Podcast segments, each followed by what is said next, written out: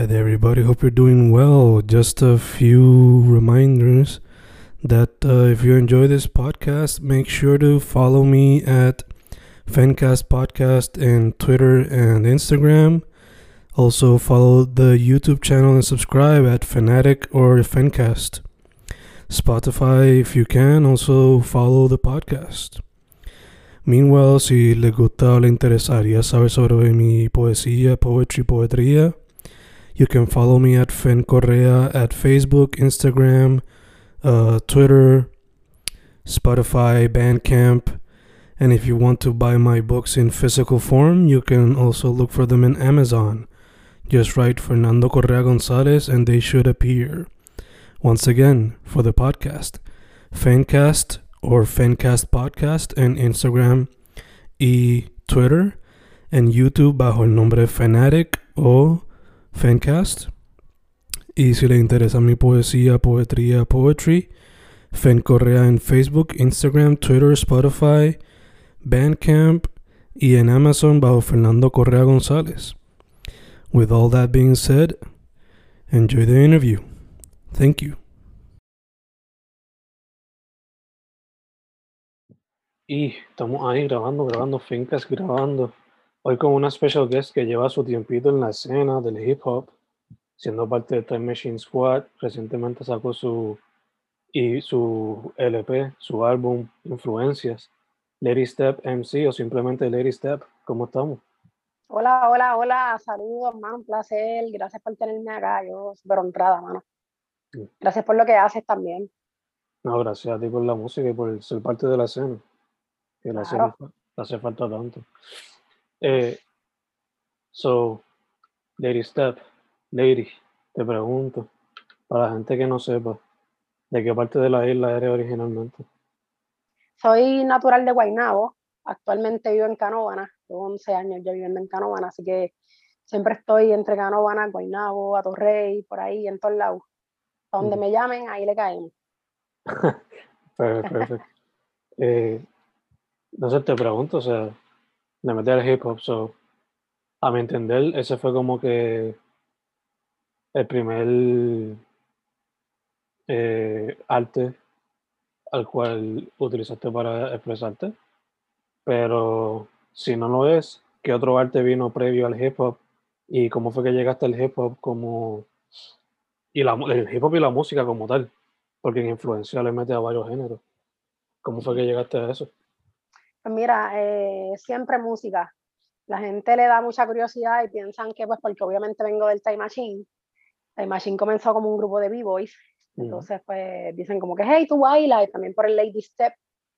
Pues piensan que viene quizás de step, de pasos de baile, pero no, yo no bailo nada. Mi gente, cero, nada.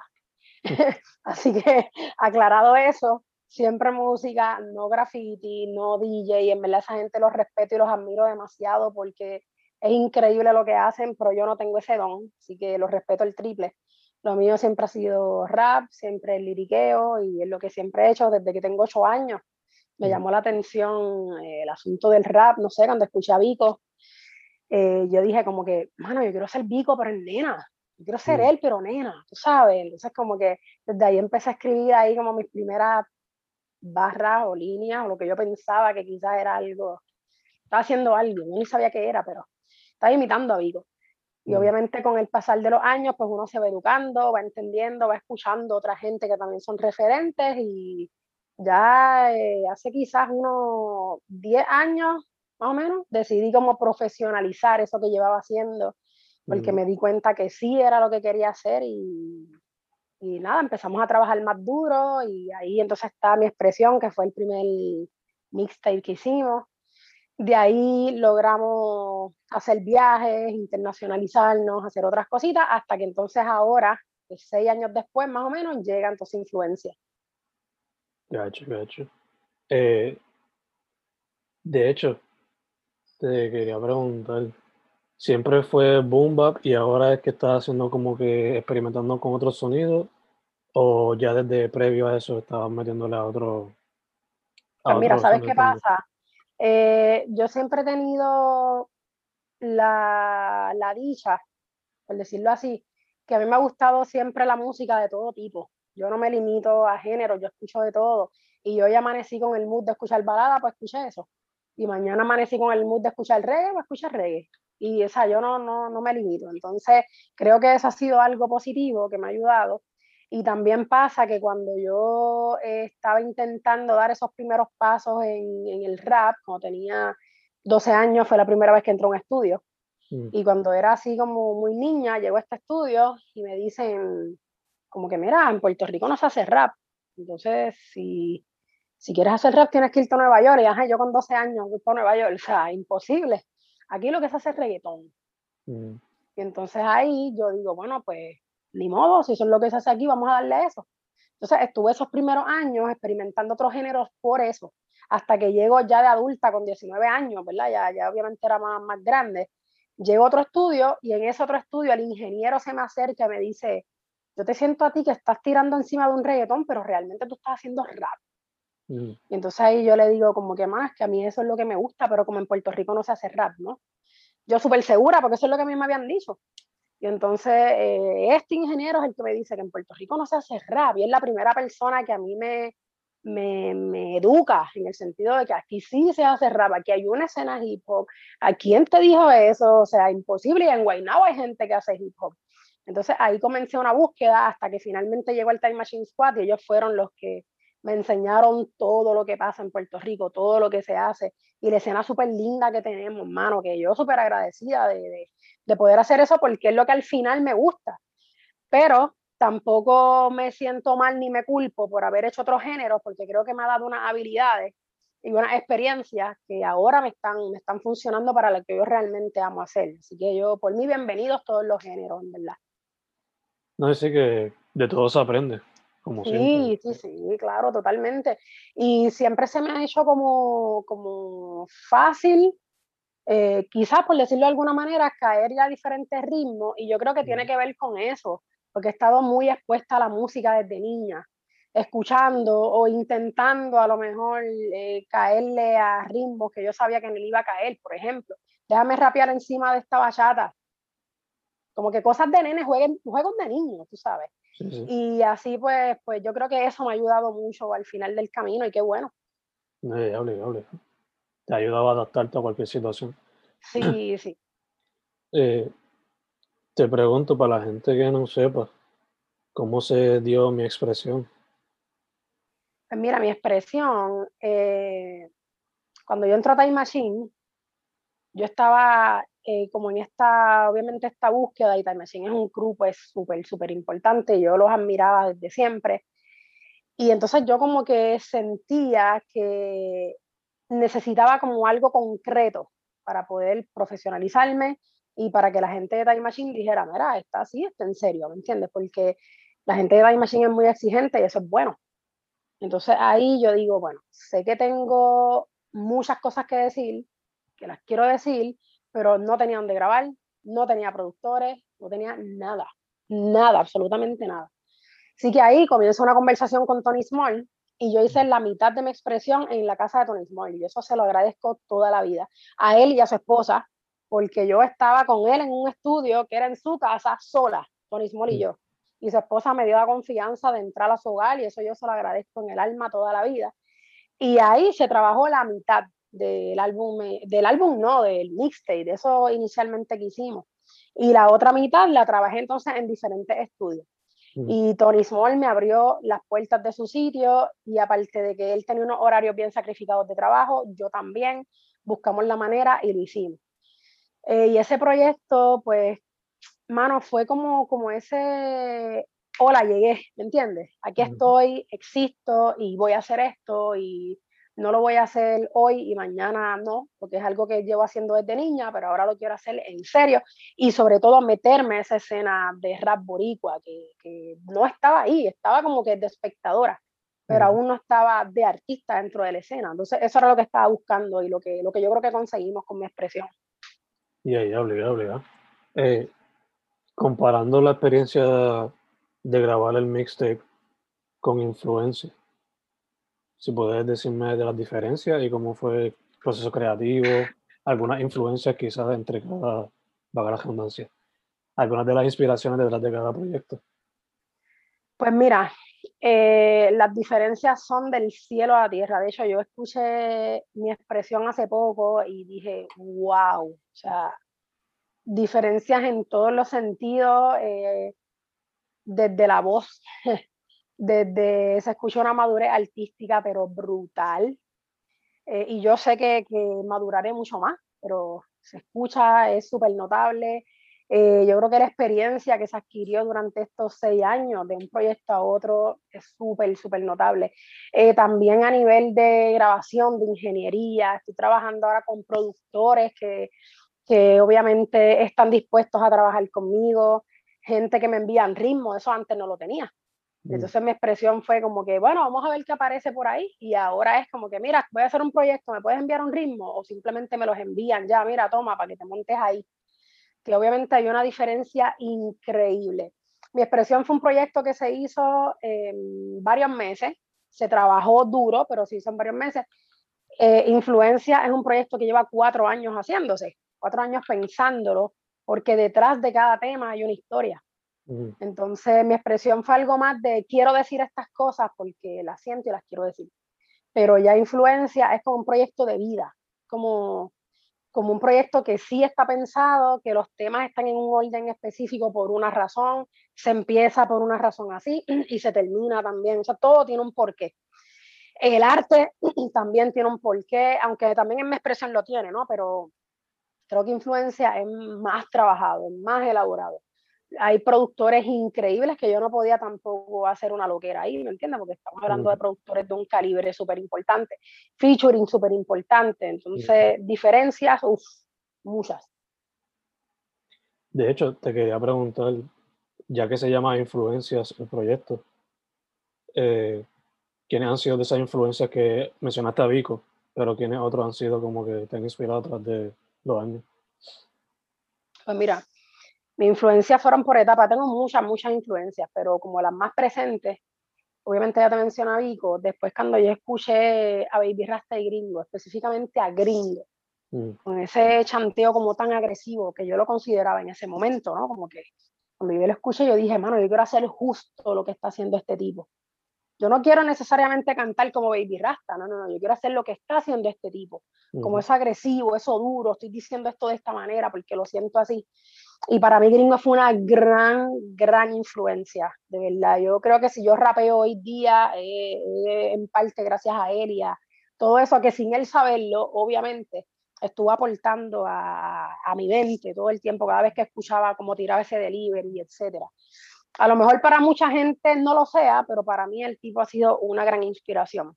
Mm. Eh, después de, de, escuchar a este, a este dúo, eh, llega Ivy Queen, y ahí yo dije, hermano, las mujeres podemos hacer esto, aunque ya estaba Lisa M. Pero obviamente Ivy Queen rompió con los estándares, Ivy Queen se internacionalizó súper rápido y tiene una carrera que todavía está por ahí eh, vigente. Entonces, cuando yo la vi a ella, yo dije, hermano, es posible para nosotras hacerlo. Y qué brutal tener un referente como Ivy. Y más recientemente, yo creo que en, la escritura, mm. en ese, esa, eso hacerlo un poquito más profundo, un poquito más, más, más interesante, definitivamente Nash. Nash hoy por hoy es mi, mi, top one, o sea, yo me inspiro muchísimo escuchándolo y no simplemente a escribir, sino también a la vida, ¿entiendes? Para mí esos cuatro, hay muchos más, mano, está Tempo en sus tiempos, está, hay muchísimos, pero esos cuatro en específico, yo creo que han sido los que han formado quizás una, una artista que ellos ni lo saben, obvio, pero han sido súper importantes. Ese es el Mount Rushmore ahora mismo. De, sí, sí. Eh, mencionaste a Lisa M. Ella es uno de los features. También tiene otros como este, Choco Volta, eh, Man, Pantyman. Tiene unos cuantos features, incluso internacionales, unos cuantos. So, ¿Cómo se dio eso?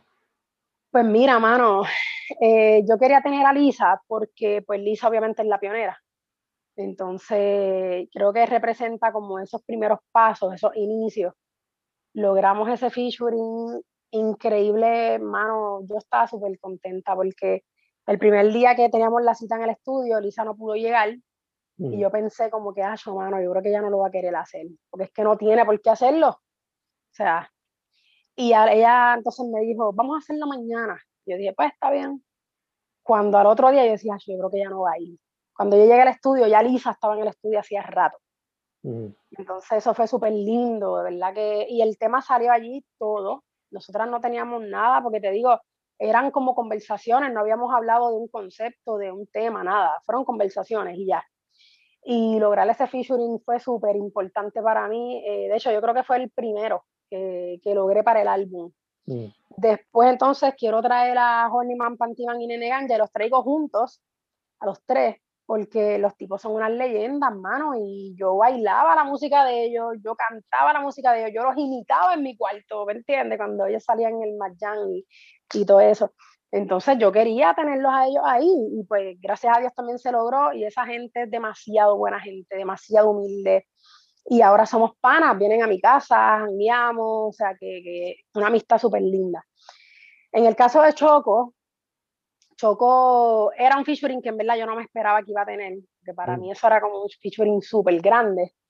Y Choco da la casualidad que llega a un lugar en el que yo estoy y ahí entablamos una conversación y Choco Vuelta me dice, hacemos un tema juntas. Y cuando ella me dijo eso, yo como que, ¿qué?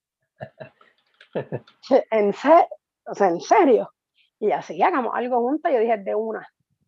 Pero entonces pasa que ella estaba eh, de media tour con un concierto que ella tuvo, por eso es que yo la conozco en medio de, este media tour que ella tuvo. Y pues ahí yo dije, ella me dijo, déjame salir de mi concierto. Y entonces hablamos. Y yo dije, mm, esto me huele a, déjame decirte que sí para salir de ti, ¿me entiendes? Aunque fue ella la que me hizo el acercamiento, pero nada, mano, el concierto de esa mujer fue 6 de abril y el 8 de abril ella me llamó. O sea, fue sábado, lunes ella me llamó vamos a trabajar, vamos a hacerlo. Y yo como que, wow. Después a todos ellos yo se los confieso, como que, mira, yo pensé que ustedes me iban a pichar. Y Chocobolta me dijo algo bien importante y es que, ¿sabes qué? Que la palabra es lo más importante en esta industria. O sea, si tú tienes una palabra, haz todo lo que tú puedas por cumplir con esa palabra. Yo te dije que íbamos a hacer el tema. Pues lo hicimos. Y eso, eso es súper lindo, mano, que estos artistas tan grandes, ¿verdad? Tengan, tengan la deferencia de trabajar conmigo. Y súper importante. Ya, ya, ya, y que sin importar el nivel de, de fama o whatever, mantengan la palabra, como dijiste, respeto. Sí, Que no te dejen en el limbo, ¿eh? Exactamente, brutal. Sí. En el proyecto, la palabra, el nombre del proyecto dice mucho, o sea, influencia, y en el proyecto pues explora desde lo que es el boom bap hasta, no necesariamente trap, pero los weights ese tipo de beat, eh, hasta la fusión de salsa con hip hop, reggae, dancehall. So, te pregunto, ¿cómo, ya que son una gran variedad de sonidos, cómo fue que en tu proceso creativo dijiste, este va a ser el orden, los sonidos van a fusionar, van a sonar bien en esta secuencia? ¿Cómo fue que decidiste eso? Pues mira, sabes que cuando, cuando quería hacer un álbum que tenía clarísimo que iba a ser influencia, lo pensé más que por los featuring, porque no sabía si iba a lograr estos featuring tan importantes, aunque, los tenía en la mente, eh, lo pensé más a nivel sonoro, a nivel rítmico, porque yo dije, yo quiero demostrarle a la gente con los ritmos que yo crecí. Y eso es lo que quiero llevar, a pesar de que mucha gente me dijo, no, que estás clara, que si es rap es rap, porque entonces para distribuirte, que si es dance es dance. Pues porque esa es la norma en la industria, ¿no? Vamos a hacer un álbum de rap, o de reggaetón, o de esto, de lo otro para poder llevarlo hacia un público. Pero yo dije, mano, es que yo quiero hacerlo que la gente entienda que yo crecí escuchando todos estos sonidos. Y si los podemos dominar, pues ¿por qué no? Entonces, la secuencia del álbum, te puedo decir que fue pensada a nivel de que la gente no escuchara quizás dos, dos dancehall corridos mm. o tres rap corridos, ¿no? Sino vamos a llevar a la gente como por un viaje y que la gente se lo disfrute, porque también uno como artista se toma muy a pecho el asunto de quiero que la gente siente el álbum. Y sí, pero también yo quiero que la gente se lo goce, porque lo de sentirlo es mío, que soy la creadora, ¿no? Y sé la historia detrás de cada tema y de los productores. Pero que la gente se lo goce, llevarlos por un viaje de empezamos medio, medio melancólico, pero después te pongo a bailar y después te pongo a pensar y después así. Eh, mano, nos sentamos Reggie y yo una noche y literalmente escuchamos el álbum un montón de veces hasta que dimos con ese orden específico. Ya mm. cuando llegábamos al track número 4 y le decía, mm, no me gusta el track 3 con el 4, como que no, vamos a volver a empezar. Y volvíamos a empezar a escucharlo de cero. Canción 1, canción 2, canción 3, no, que la 3 no me gusta y vamos otra, así, hasta que dimos entonces con el álbum, con el orden que, que estábamos complacidos, que nos gustó y que entendíamos que era el correcto. Fue un trabajito heavy, pero, pero yo creo que se logró. La gente me ha hablado mucho del orden de los temas. Sí. Asumo que además de heavy, como que no frustrante, pero tedioso, hasta cierto punto. Sí. sí. Bastante tedioso. Tienes que escuchar la misma una y otra vez, así. Otra vez, sí, mano. que no solamente en el orden, pero también cuando están editando las canciones y en el mixing y todo. Sí, sí muchachos, y cuando estamos haciendo videos, eso es la canción todo el día, todo el día, todo el día. El que no se sabía la canción se la terminó aprendiendo. El maquillista no se sabía las canciones porque el álbum no había salido y al final de la, ¿no? de la tarde o del día estaba cantando la canción y yo, ah, pues si la he escuchado todo el día, ¿cómo no me la voy a aprender? es así. Obligado, obligado. Eh, como mencionamos, hay varios géneros que explora, pues como este hip hop trap, un poquito de, salsa, un poquito de dancehall, reggae. Eh, ¿Qué sonidos no pudiste explorar en este proyecto que te gustaría en algún proyecto futuro? Pues, mano, sabes que me gustaría eh, hacer trap. Eh, yo hice algo de trap en Soy Fiel, que es un proyecto que tengo con Vicky La Rima y previo a Influencia.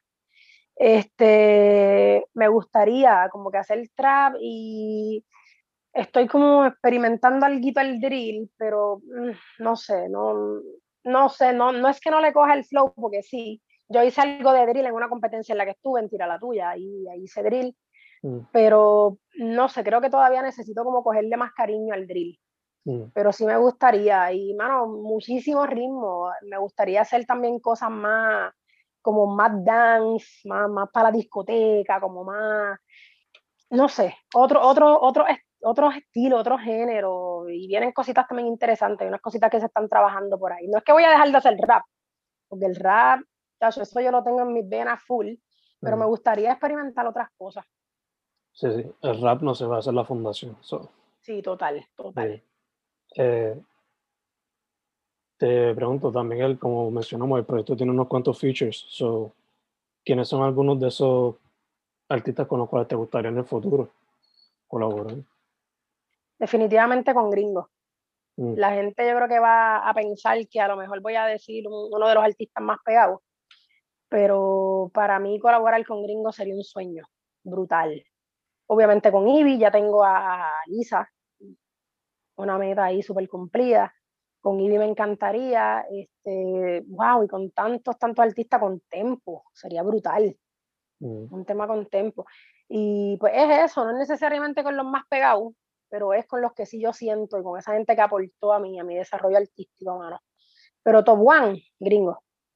Obligado, eh, mencionaste que no bailaba, que la música de fue lo que eso fue lo que lo que se infiltró en las venas y como que el primer el arte primordial. Pero algún otro que te que has intentado o que te llama la atención? Me llama la atención todo pero intenté DJ, Dios mío, mi respeto a los DJs, de verdad, mi respeto.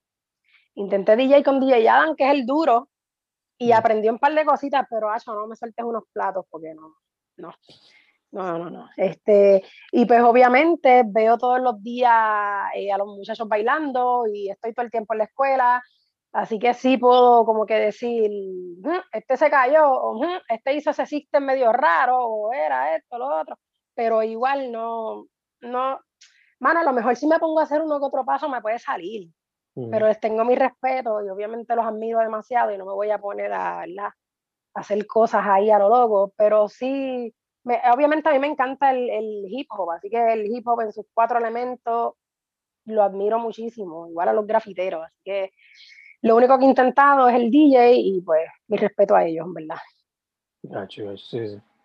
Por ahora la música en las vocales. Sí, sí, sí, sí, sí. Eh, ya que estamos hablando de, de hip hop, te pregunto, basándote en tu experiencia y por lo que has visto, ¿cómo ves el hip hop en Puerto Rico ahora mismo? Mano, pues, ¿cómo lo veo? me gusta mucho, me gusta y me preocupa. Eh, y voy a decir algo, espero que no cause controversia, y si la causa, pues, este, me gusta mucho que hay una escena nueva y qué lindo, y hay muchos freestyler, y eso está brutal, porque eso es algo que, que estaba como bastante callado en Puerto Rico. Entonces, qué lindo que eso está pasando, pero mi preocupación es si toda esta gente que está entrando conocen lo que es realmente el hip hop o simplemente están haciendo freestyle y ya, que no es malo, no es malo, pero también es importante como llevar a, esto, a esta gente, a estas nuevas generaciones, mira, mano, esto es hip hop y es importante que lo sepas o no, tú decides lo que quieres hacer, pero por lo menos que lo sepas y puedas tener una conversación, ¿no? De lo que hay. A lo mejor me estoy equivocando, pero siento que, que, que está pasando eso mucho, que hago mucho freestyle, pero no conozco el hip hop, no me involucro mucho y solamente me involucro en esto. Y no es culpa de ellos, creo que hace falta más educación, mano. Eh, y también estoy viendo como siento que hace falta más, hacer más proyectos. Siento que estamos también en una pandemia, ojo, que no se pueden hacer muchos paris, ¿verdad? Pero no es tanto pari, es como ver más movimiento, más actividad, más cosas, como por ejemplo un tintero que está súper activo todo el tiempo, que todo el tiempo está sacando música, que todo el tiempo están pasando cosas eh, alrededor de su carrera. Entonces, como que cosas así, me, me encantaría verlo más. Siento que, que están como, están pasando cosas, pero muy esporádico, muy poco a poco. No sé, esa es mi percepción. Quizás yo estoy en otro mundo, ¿verdad? Pero también yo hago un show y estoy muy pendiente a lo que están sacando los muchachos por el show. Y pues siento muchas veces eso, no sé. No, te entiendo específicamente en el primero, o sea, eh, es algo que también pasa global. Muchos artistas de Estados Unidos se quejan por eso, que quizás la generación de hoy no sabe lo que fueron los fundadores ni siquiera los fundadores, pero los otros elementos que fueron parte esencial. Claro, claro, mano, y sabes qué, y perdona que, que, que, te interrumpa, sabes que es lo que yo le digo a lo que tratamos de inculcarle a los nenes de la escuela de Time Machine. Mira, estos son los cuatro elementos. Y esto es de esta manera, fulanito hizo esto y por eso estamos aquí hoy, y, fulanito en este par hizo esto, y esta gente hacía esto por esto. Y es lo que yo le digo a los muchachos, si ellos lo quieren usar en el futuro o no, esa es su decisión, pero por lo menos lo saben. Y pueden hablar con otra persona, si yo bailo o bailé, porque uno, no todos los, los, niños que están hoy en la escuela, ¿verdad? Van, se van a quedar bailando toda la vida, ojalá que sí, pero eso es así. este, yo sé por lo menos que el hip hop tiene cuatro elementos y por lo menos te puedo hablar de este, de este y de este, ¿entiendes? Y ya, o sea, eh, con eso, con que tú tengas una base, ya eso es súper lindo y ya la semilla se implantó ahí. Lo que tú decidas hacer con eso, pues es, asunto de cada cual. Ya, ya, exacto. Y también, a mí por lo menos quizás que como los otros tres elementos no se le da tanto amor, por lo menos en el mainstream, quizás por eso es que como que no le prestan tanta atención. Y se, enfocan, se enfocan más en el en el rap o en el freestyle en vez de quizás también dar la atención al productor, a los DJs o a los b-boys. Importantísimo.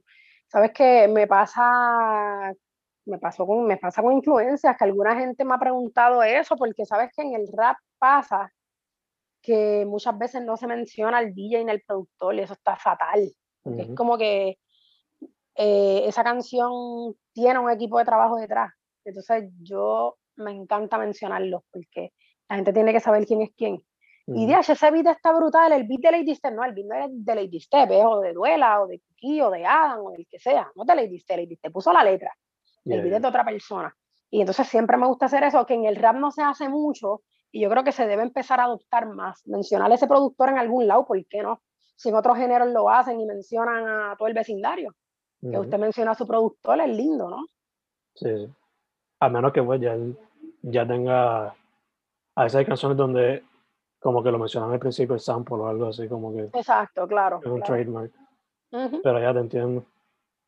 El otro que yo diría que se le está dando mucha atención, y no es directamente graffiti, pero este el muraleo se derriba del graffiti de alguna manera, pero como que se olvida que vino de, de los grafitis. Eso, exactamente, exactamente, exactamente.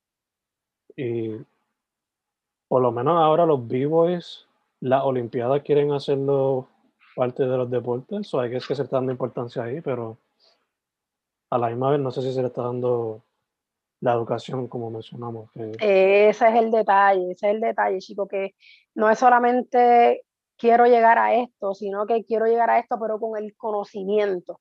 Y entonces esa es la misión de Time Machine, mano, poder educar a estos nenes y que de aquí a X cantidad de años, a lo mejor sean ellos los que representen en las Olimpiadas, o a lo mejor no, no lo sé.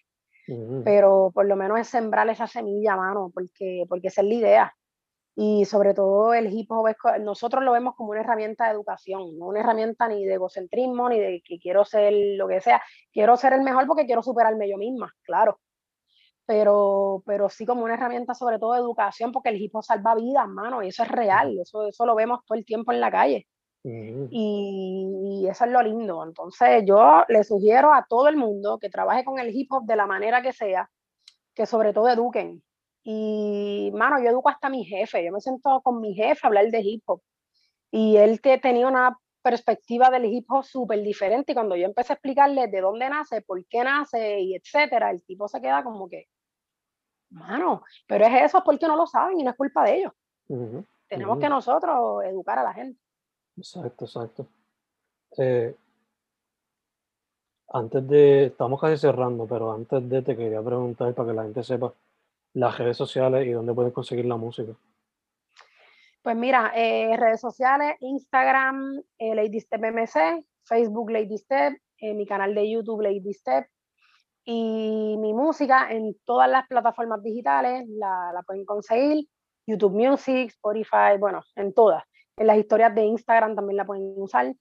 Y este, también tengo copias físicas de influencia, así que si alguien quiere, pues me, me, me, me contactan a mí, a Red a quien sea, que las tenemos por ahí, las, las enviamos, etcétera. Este, y nada, mano, eso. Yo dispuesta a seguir haciendo música, obviamente gracias por, por tenerme acá y que escuchen no solamente mi música, sino la música de toda la gente que está haciendo rap en Puerto Rico, es importante apoyar a nuestros artistas.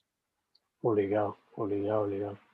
Eh, antes de cerrar full, Pregunta preguntativa. Si en algún, en algún proyecto en el futuro pudieras incorporar un sample de algún artista en el beat, ¿qué artista te gustaría samplear?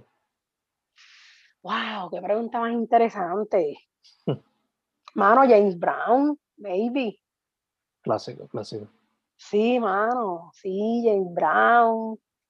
Eh, ya, no sé, es que hay tantas cosas y, y me pasa mucho que escucho algo y digo, wow, eso está brutal para un sampler, pero entonces no lo anoto y pues, se me olvida. Pero en influencias hay algo de eso. Tú sabes que ahora con los samplers hay que tener un poquito de cuidado, pero sí, influencia hay unos samplers por ahí y siempre he trabajado mucho con, con sampleos. Tengo algunos de José José, tengo, tengo un par de cositas por ahí. Uh, José José, no, interesting. Sí. Nice, nice. Yo siempre he dicho que si yo fuese beatmaker o si fuese eh, rapper, me gustaría incorporar mucho lo que es la clásica, la salsa, salsa clásica o bolero. Yes, yes. Hay un proyecto de DJ Alex que se llama Bolero Soul, que está mm. brutal que él básicamente, básicamente no, eso es lo que él hace. Y entonces también está, nosotros tenemos un tema, Time Machine Squad, que se llama Los Compadres, que sale en una producción de las de Lucho, mm. que está brutal, porque es de la canción de Los Compadres de Salsa, y nosotros la traímos entonces y ampliamos algunas cositas y súper interesante. Salió un resultado ahí súper chulo. Brutal, brutal. Sí, lo pueden buscar también por ahí. Nice, nice. Pues Lady, again, antes de cerrar las redes sociales y eso, para que la gente sepa. Lady Step MC, Instagram, me consiguen también en Twitter como Lady Step, YouTube, Lady Step, usted ponga Lady Step donde sea y por ahí vamos a estar. Eh, ya saben, plataformas digitales en la que usted prefiera. Perfecto, perfecto. Pues Lady, eh, primero que todo, gracias por decir que sí. No, gracias a ti, muchacho, yo súper contenta. Segundo, eh, salud lo que salimos de todo este revuelo. Sí, mano, igual a ti y a tu familia. Gracias, gracias. Y tercero para adelante, me gusta que le está metiendo el hip hop, pero también fusionando otros sonidos. Nunca tener en un G4 como mucha gente le gusta hacer. Gracias, gracias por eso. Muchas gracias. Su nombre es Lady Step. Lady Step en todas partes, todas redes, todas las plataformas digitales de streaming. Again, muchas gracias, Lady. Gracias a ti, bendiciones.